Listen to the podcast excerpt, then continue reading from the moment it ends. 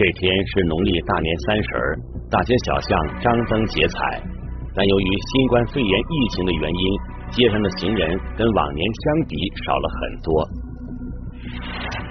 临近午夜，吴江区公安局苏宁派出所的值班民警仍然没有休息，驾驶着摩托车在街道上巡逻，守护着辖区的万家灯火。几分钟后，谁都没想到。一个稍微有些奇怪的报警电话打破了原有的平静。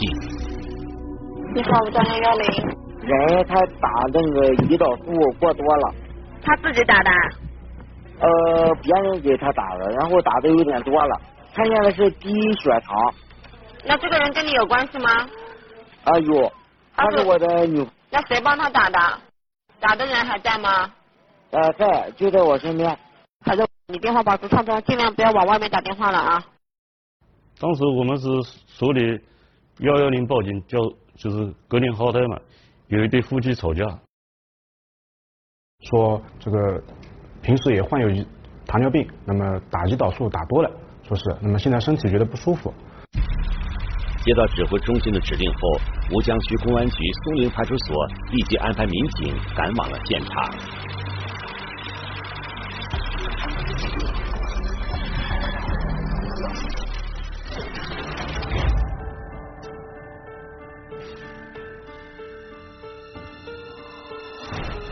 聚焦一线，直击现场。民警一边赶往现场，一边向指挥中心了解报案人的基本情况。报案人是一名男子，叫孙涛，一九八九年出生，山东人。身体不舒服的是孙涛的妻子，叫王林，一九八七年出生，河南人。民警觉得很纳闷，孙涛和王林都不是本地人，春节期间为什么不回家，而是居住在外地的宾馆里呢？民警迫切的想要见到这两个人，了解更多的信息。那么，王林的身体状况究竟如何？为何会打多了胰岛素？民警的这些疑问能否得到解答呢？一起进入今天我们关注的事件，了解它的来龙去脉。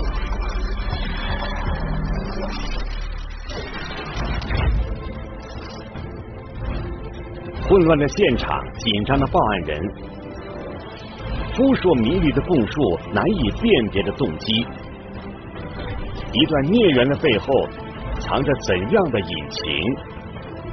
警方又该如何还原事情的真相？真假殉情，一线正在播出。民警很快找到了孙涛和王林所住的宾馆。询问前台后，民警得知，孙涛和王林居住在宾馆二楼的一个房间里，已经入住好多天了，并且房间里确实传出过争吵的声音。有可能是一个婚恋纠纷，可能确实是因为这个双方吵架，男女吵架，然后女孩子可能把自己胰岛素打多了。民警上了二楼，抵达房间敲门后，报案人孙涛主动开了门。看到这个女的躺在床上，状状态呢很难受的样子，讲不出话，就是我们没有办法从女孩子身上去获知到她为什么会注射这个胰岛素，第一时间也没有去判，也没有能力去判断这个女孩子到底是不是一个糖尿病的患者。看到王林的状态非常不好，民警立即联系了幺二零急救中心。在等待医生到来的时候，民警向孙涛了解了事发的经过。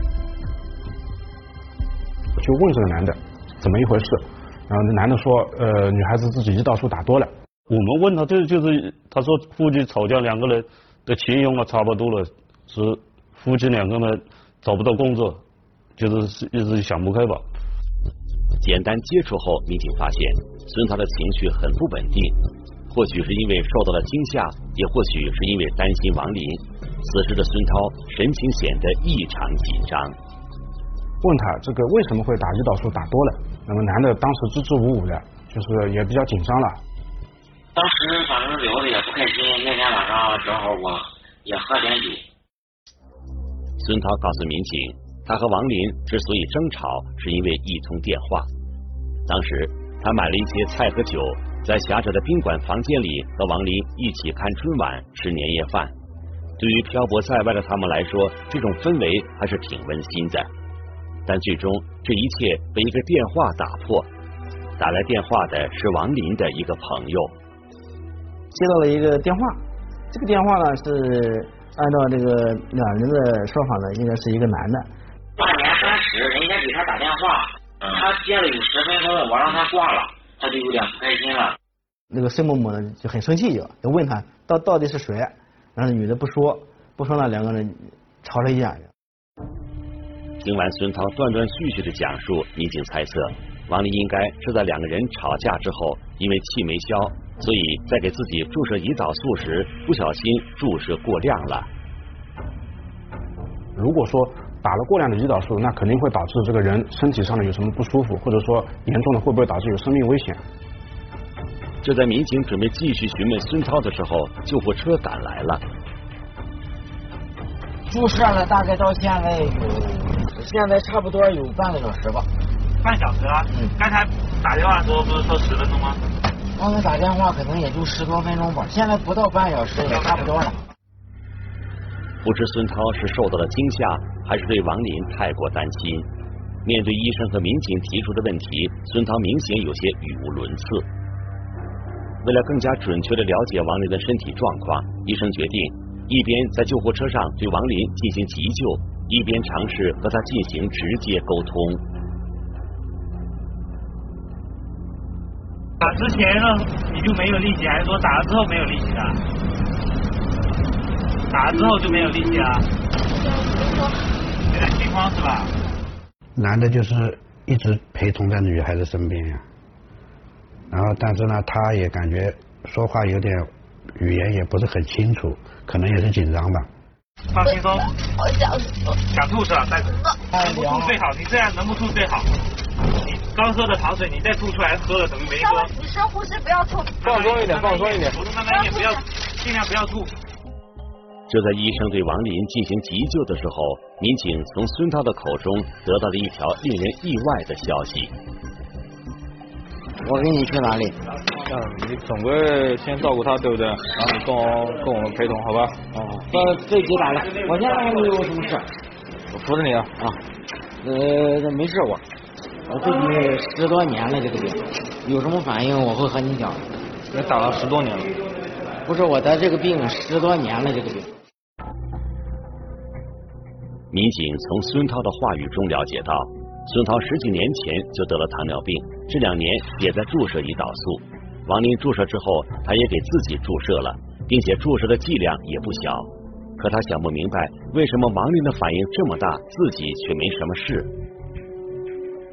我们警务人员的话，对这个就是胰岛素的使用，说实话也并不是很专业。那么我们现场也问了一下幺二零的医生，呃，如果说一个普通的糖尿病患者注射了这么大的剂量的胰岛素之后，会不会对他的身体也造成影响？当时幺二零医生呢给出的答案是，肯定是有影响的。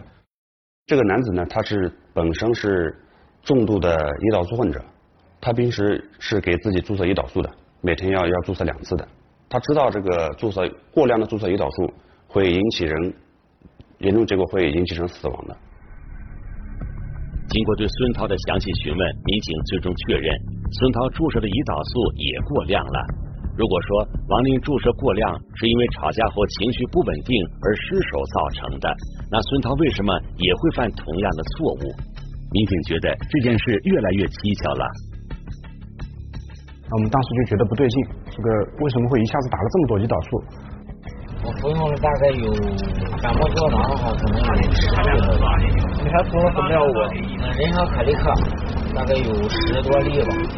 然后。他吃饭了。当时为了这个男孩这个就是身体的健康了，就是从他的这个安全的角度出发，那么我们也安排他就是上了救护车，同时我们也安排人员做好了看守，一起带到医院里面进行了救治。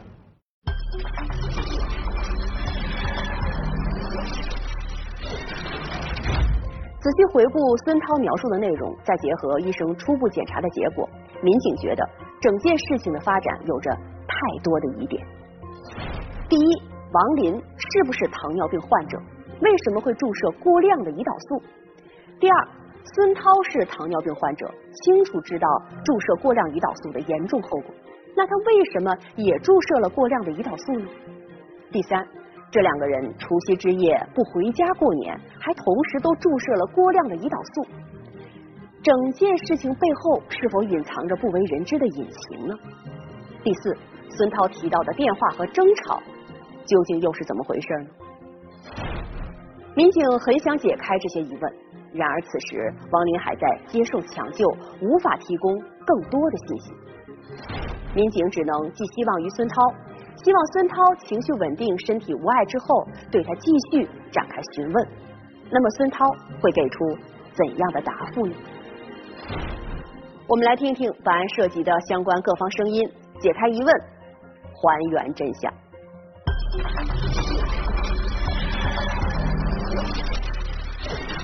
避重就轻的回答，紧扣细节的追问，除夕夜里的所谓殉情，到底有着怎样的内幕？真假殉情，一线正在播出。还有五十九，我能坐一会儿吗？给他挂个号吧。挂挂挂挂。嗯，带他过去。被送到医院之后，孙涛告诉医生，不用立即对他进行治疗，他想先亲自帮王林把入院抢救的手续办好。现在没有感觉任何不适吧？呃，小马你在哪里啊？我有吃饭能连着是的。一直说是他老婆，因为那个女的当时是没有沟通的，基本上全程没什么沟通，偶尔说了几句话，就感觉人特别虚一样的。孙涛表现出来的一切，似乎都在告诉大家，他和王林的感情特别好。然而，在民警和他沟通的时候，却发现事情根本不像他说的那么简单。把这么多医疗出看了？呃，不想活了。啊？不想回来。谁不想回来？我俩都不想。他跟你说他不想回来。啊？是你不想让他回来，还是他自己不想回来？怎么说呢？都有那方面的想法，都有那方面的想法。为什么？觉得太累。嗯？觉得太累。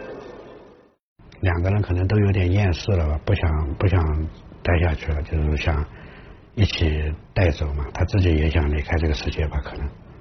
就是一起自杀。两个人口角，为什么会想到要自杀呢？没有什么可留恋的。没有什么可留恋的，是不是？不是，那总有起因的吧？你。啊，太累了。那起因的话，那扯的就远了，那我也不知道。不是，先简单一点，对不对？简单一点就是活的太累了。凭我们观察，感觉不像正常的夫妻两个，因为正常夫妻两个不可能两个人同时会有轻生的念头呀，肯定是家里有父母啊什么有有会通知啊什么的，但是他们一点一点前奏都没有了。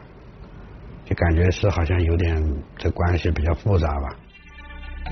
之所以会同时过量注射胰岛素，是因为要用自杀的方式来殉情。孙涛此时的这个说法让民警大吃一惊。但是当民警想要深入了解为什么非得殉情时，孙涛的回答又明显有些避重就轻。有经验的民警察觉到了事情的异常，他们向领导汇报了相关的情况。随后，吴江警方决定。安排另一组民警对孙涛和王林居住的房间进行勘查。他们的房间里边，地上有一些呃叫的外卖一些包装袋，还有一些箱子都打开了，包括床上遗落的一些药品和胰岛素注射器一些一类的东西。房间里面明显有这种就是争吵或者打斗过的这种痕迹，地上撒的到处都是东西，被子啊，就是床上也很乱，就是，所以现场是肯定有过这种。呃，争吵包括这种就是打架的这种过程，就是肢体冲突。对，肢体冲突是肯定有的。杂乱不堪的房间，行李箱里的衣服都被扔在了地上，很多零碎的东西也都散落在地上和床上。现场的这些景象似乎都在告诉警方，孙涛和王林之间应该是发生过比较激烈的冲突。我们也意识到，有可能这个是涉及到一起。就是刑事案件，因为这个胰岛素不是女孩子自己自身打的，而是男孩子帮她打的。事事情的真相到底是怎样的？民警抓住了一些细节，加大了对孙涛的问询力度。我先给他打的，先给他打的是吧？是我来打的。他是在什么情情况下？是在醉酒的情况下？没有，他意识清醒的情况下。就是他没有反抗吗？对，没有反抗。吵完架之后是他要求的，还是你给他打的？没有，我说承认了，先自己有了轻生的念头，然后呢不想活了，然后就想跟着女孩一起去死，那么就呃在先给女孩注射了大剂量的胰岛素，注射完之后，然后又给自己注射了大剂量的胰岛素。在民警的追问下，孙涛承认王林并没有得过糖尿病，是他亲自动手给王林注射了过量的胰岛素。然后自己也注射了过量的胰岛素，目的就是为了跟王林一起去殉情。同时，孙涛特意跟民警强调，他给王林注射的行为得到了王林的同意。他是一个正常人，正常人为什么打这个东西？是我给他吵架了，他给他打了，他也没反抗。从法律上来说，这种生命权是公民至高无上的基本权利，是生命权是不可以放弃的。就是说，即使被害人啊同意。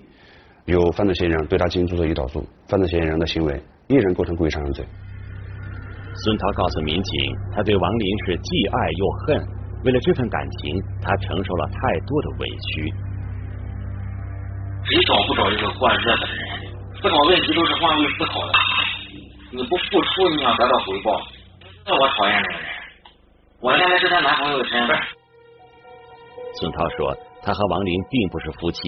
两个人只是男女朋友关系。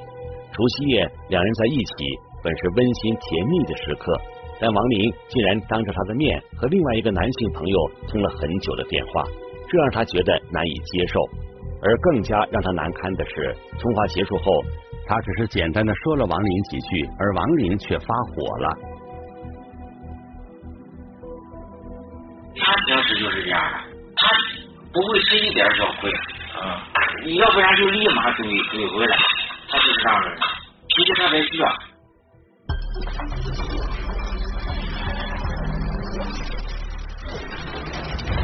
孙涛一直坚定的表示，他和王林是相约殉情的。他注射胰岛素的时候，王林并没有反抗。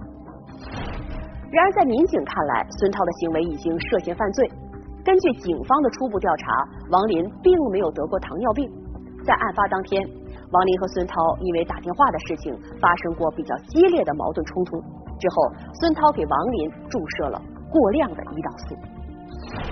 那么王林究竟是在什么情况下被孙涛注射了胰岛素？他当时有没有反抗？整件事情背后是否还有其他隐情呢？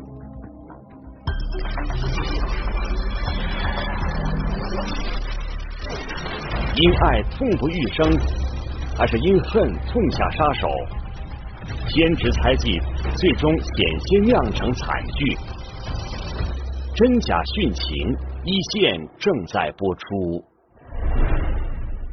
看一下那个男的，他那个打的那个胰岛素那些东西都在哪里？是不是还在房间里？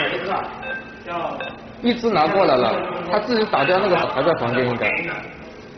这个东西拿个袋子装一下，上那边。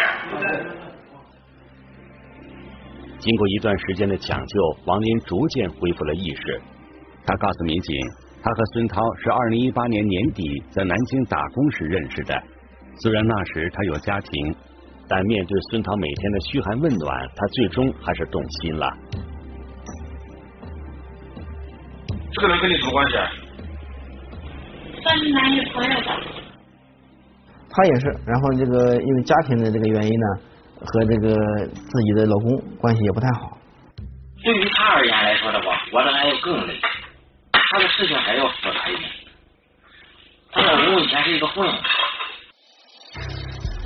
对孙涛动心之后，王林和孙涛很快就确立了情人的关系。二零一九年三月，王林决定回老家和丈夫办理离婚手续，但没想到的是，因为孩子抚养权的问题，离婚手续办理的并不顺利。随后，王林以不想耽误孙涛为理由，跟孙涛提出了分手。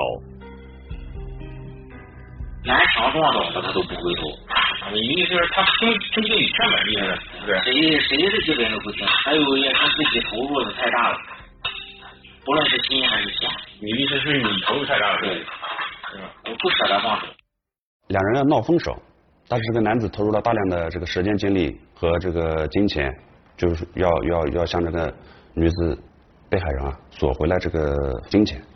两个人就是谈朋友，那么同居在一起，那么在同居的过程中，那么这个男的可能就是呃支付了两个人的一起的生活费了，就是包括信用卡什么的也套了很多钱。在孙涛看来，王林面对一点困难就立刻提出要分手，这是对彼此感情的怀疑和不尊重，他无论如何都不能接受。于是他提出让王林归还两个人在一起时的所有花销，他想以此来挽留王林。你说具体说是，他只是跟我说，反正欠了这么多钱，嗯，两个人慢慢来嘛。当时他还想着我跟他好一一起下去，嗯，结果慢慢会好的，两个人慢慢挣。他也一直说，从来没要求我为他花任何一分钱。也没要求我为他去做任何事情，确实也是我对象。嗯，我我也没什么不承认。老是送别人刀子扎自己的心真不好受。就这样，两个人之间的感情像拉锯一样反反复复的维持着。二零一九年十一月，王林终于办好了离婚手续，但此时在王林的心中，已经彻底对他和孙涛的这段感情失去了信心。不想跟他过，两个人在一起过的时候呢，又老是争吵，就是老是吵架。后来我知道他有糖尿病了，我才那个执意的是要跟他分开的。就他们的感情上面已经是存在问题了，就是，就这个女孩呢，可能并不是想太跟这个太想跟这个男孩子在一起，但这个男孩子呢，可能就是一方面在他身上花的钱也比较多，就是说，呃，一定要跟这个女孩在一起。二零二零年一月一日，孙涛联系了当时正在江苏打工的王林，希望王林能到上海跟他见个面，彼此做个了断。说，你既然都这么决绝的，嗯，宁死也不跟我继续了，那算了，之前的事我们不再说了。我说你不是说老说欠我欠我的吗？我说那你还，我现在也愿你还了，你来上海找我吧。我说，在我发了工资之后，我肯定会去还你的。嗯。但他一直给我发了好多，又是辱骂又是威胁的信息。然后到了一月一号，我说，反正这边是在施工，干脆不做了，到那边看他究竟要怎样。到上海见到孙涛之后，王林才知道，孙涛口中的做个了断，是指两个人一起去殉情。我讲的很直白了，我们不想活了，咱们自杀吧，行。看他联系上之前我没想过，但跟他联系上之后，能不死的话，我当然我我已经说了，嗯，我会赔钱。那他一直这样逼我的话，我就就就这样选择。和这个女的付出了很多时间、很多金钱，现在女的要和他分手，就对这个女子也很失望，对生活感到没有希望，就想到了自杀，因为他觉得这个女的。对不起他，忘恩负义，所以就想和这个女的一起死掉。王林告诉民警，他根本就不想死，毕竟他还有两个孩子需要照顾。但当时身处上海，又面对着咄咄逼人的孙涛，他只能先假装同意。他说这样做个了断方法很多，嗯，呃，比如跳楼、撞车、下水。因为我最近出了一次车祸，我不想被车撞，我不想在从楼上摔下。啊。我选择是跳水。你说的。他把我逼的没办法了，我只有这样选了。这个男的可能情绪上面就太偏执了，就是时间长了就可能会萌生这种就是轻生的念头，但是他轻生的话，他肯定就是想跟着这个女孩一起去死。随后，孙涛带着王林来到了黄浦江边。准备在这里结束两个人的生命。跟我想说，你不是脾气很硬吗？很倔吗？那你倒是跳啊！下边就是黄浦江，啊，我看你跳了之后，我跟……那那次为什么跳呢？你下面？为了还钱。还什么钱？还以前的钱。当时想的，反正就是纠缠了这么久，也没有一个结果。嗯。如果真的要以这样的最后结果的话，那就这样。因为黄浦江边来来往往的行人很多，此时的孙涛又有些犹豫了。就船坐到那边，因为他说这边人太多，不太方便，还还恐怕我如果跳下去会被人给捞上来再救我。然后他说到外滩。后来两人又想到想到跳楼的方式自杀。等他们上了那个东方明珠之后呢，一想，嗯，对好你万一再再摔不死，嗯，还不如那个不死呢。完了，他们就回来了。孙涛带着王林多次尝试轻生，都因为各种外在因素没有成功。孙涛只好选择暂时放弃了轻生的念头。随后，王林便提出要离开上海，返回江苏继续找工作。这个女子就想找个工作，挣了钱把这个钱还给这个男的，然后两两人呢就一刀两断，分清楚，没有关，以后再没有关系。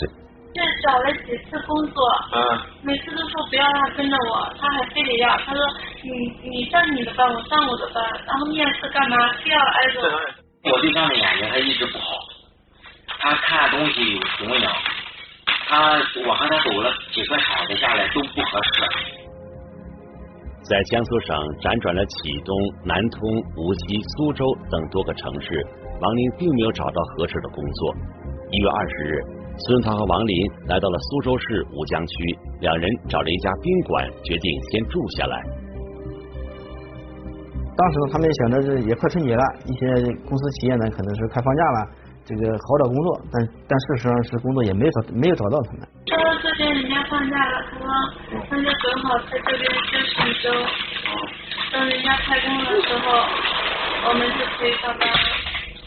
啊，但是过年的这一周。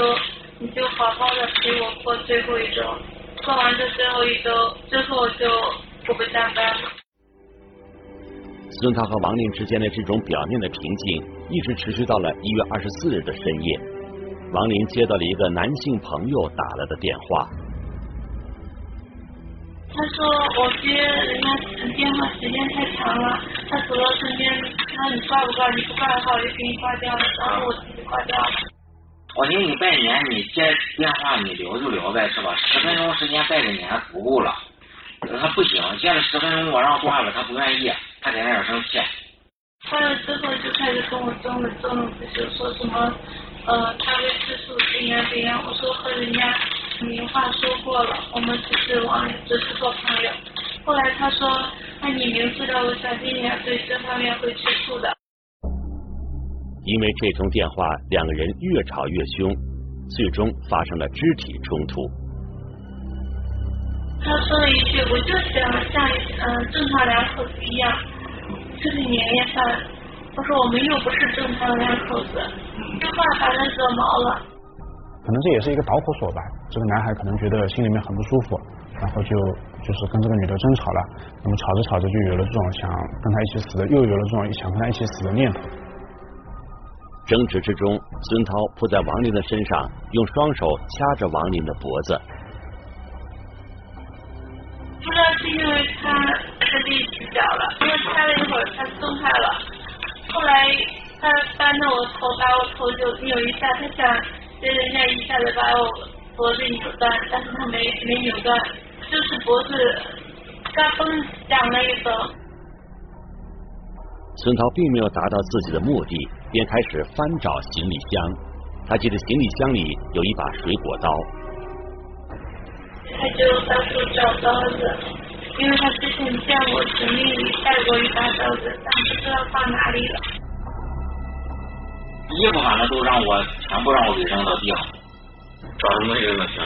啊，反正他就说在他的密码箱里，然后我就把那黑子打开之后，全部找完了，你看都有。想干嘛？想杀了我。他用刀杀我。他他说了吗？他没说，我知道了。嗯，就他只说要刀，但是你感觉就是他要要要杀你啊？哦，对。看到孙涛疯狂的行为，王林说，他当时坐在床上瑟瑟发抖，完全不知道该怎么阻止即将发生的一切。他拿了一大堆，我都没看清楚这是什么药，所有的两个人的药全都拿出来放床上放了一大堆。他怎么说的？他说你不是说我要你怎样偿还都行吗？那来吧，吃吧。意思就是要我吃药死啊。吃药自杀。对，然后我没吃。嗯。行，你不敢先吃我再来。他吃完了之后要我吃，我吃。我是这种方法才痛苦。还是不吃？对。王林不同意吃药，他觉得那样太痛苦。孙涛就提议换成注射胰岛素。知道外面有注射。那你没反抗？我没反抗。被害人本没有这个自杀的想法的，也就是说，本案的这个被害人，他在被注射胰岛素的情况下呢。没有反对是不是？但是他他也没有同意，当时也没有反抗。相约自杀呢这一块呢，只是嫌疑人他自己的一厢情愿，估计是。为什么？说我欺骗了他感觉一样，说他花了好多钱，但我也不能好过。他偷拍过我的一些裸照，除了把那些照片就发到我老家，发到我爸妈那里，然后发到整个村子。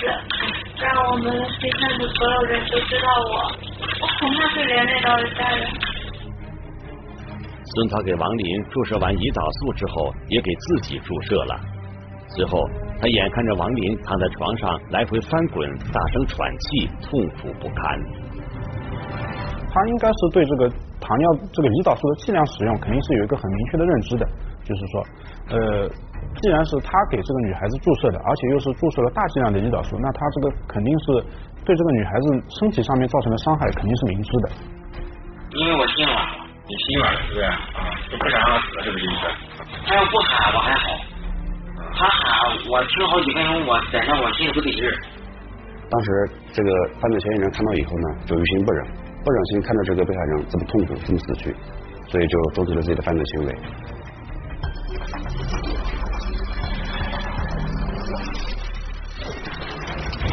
二零二零年四月十五日，苏州当地法院一审以故意杀人罪判处了被告人孙涛有期徒刑一年零六个月。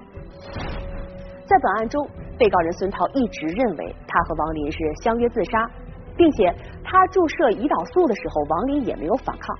但法院最终以故意杀人罪进行了判罚。这样判罚的依据是什么呢？我们来听听北京师范大学刑事法律科学研究院。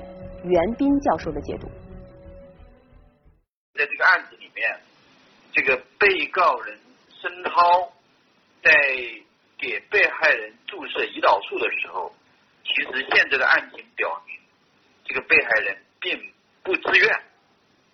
那么在这种情况下，被告人实际上是带有明显的这个教唆，甚至有一定的逼迫对方自杀的这种。情况存在，那么这种情况和一般的相约自杀，它还不太一样，那么情形还要稍微更严重一些，所以在这种情况下，这个法院对他以故意杀人罪来追究刑事责任，呃是正确的。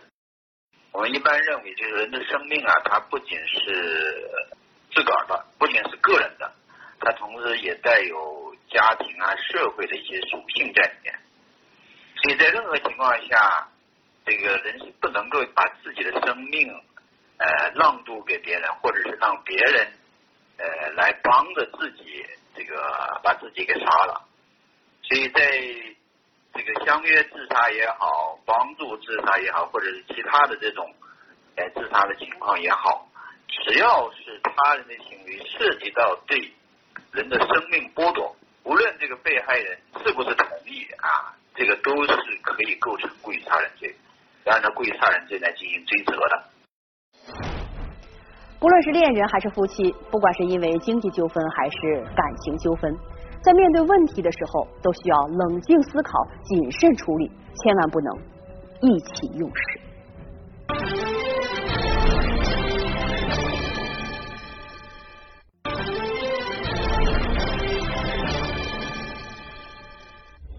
如果您想了解更多法治资讯，可以在微博中搜索“一线”，关注我们的官方账号。这里是一线，我是琪琪，咱们下期节目再见。